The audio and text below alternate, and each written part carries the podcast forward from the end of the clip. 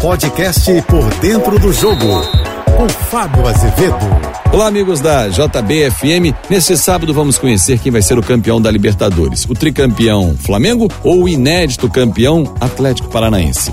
Os dois times chegam em momentos bem distintos na temporada. Um Flamengo mais badalado, com jogadores consagrados. No entanto, um time que vem oscilando, mas vem de uma conquista, a Copa do Brasil. Já o Atlético Paranaense, com nomes mais modestos, mas de destaque no futebol brasileiro, como o jovem Vitor Roque, vem oscilando nessa reta final de temporada. Só que no banco de reservas, dois treinadores muito experientes. Um com um currículo internacional e Copa do Mundo na bagagem e título nela também em 2002, Luiz Felipe Scolari, que é o técnico do Atlético Paranaense. Do outro, Dorival Júnior, que ressurgiu no futebol nacional com grandes momentos e conquistas como a Copa do Brasil em cima do Corinthians. Aliás, fala-se até o Tite indo embora que Dorival Júnior, se conquistar a Libertadores, poderia ser um nome para substituir o treinador na seleção brasileira. Vamos aguardar. A safra realmente não tem tantas opções também. Mas quem leva o título? Quem vai para o Mundial de Clubes? E quem fica com o faturamento de 85 milhões de reais? É o prêmio para o campeão desta competição.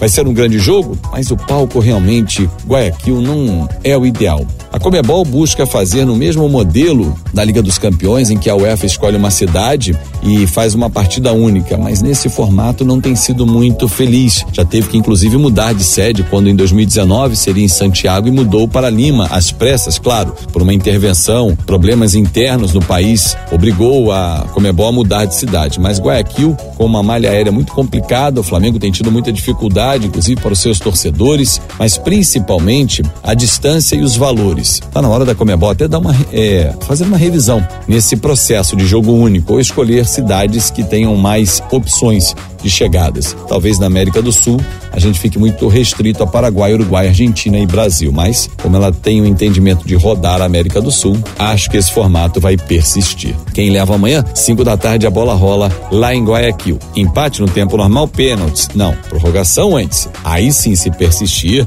ou placar, o resultado de empate, aí a vaga vai para os pênaltis. O título, melhor dizendo, vai na disputa por pênaltis. Eu sou o Fábio Azevedo, a gente se encontra sempre de segunda a sexta-feira no painel JB, primeira edição, por dentro do jogo, oito e meia da manhã, e no painel JB, segunda edição, às cinco e cinquenta da tarde. Nas minhas redes sociais, em Fábio Azevedo TV. Tenham todos um ótimo fim de semana. Você ouviu o podcast Por Dentro do Jogo.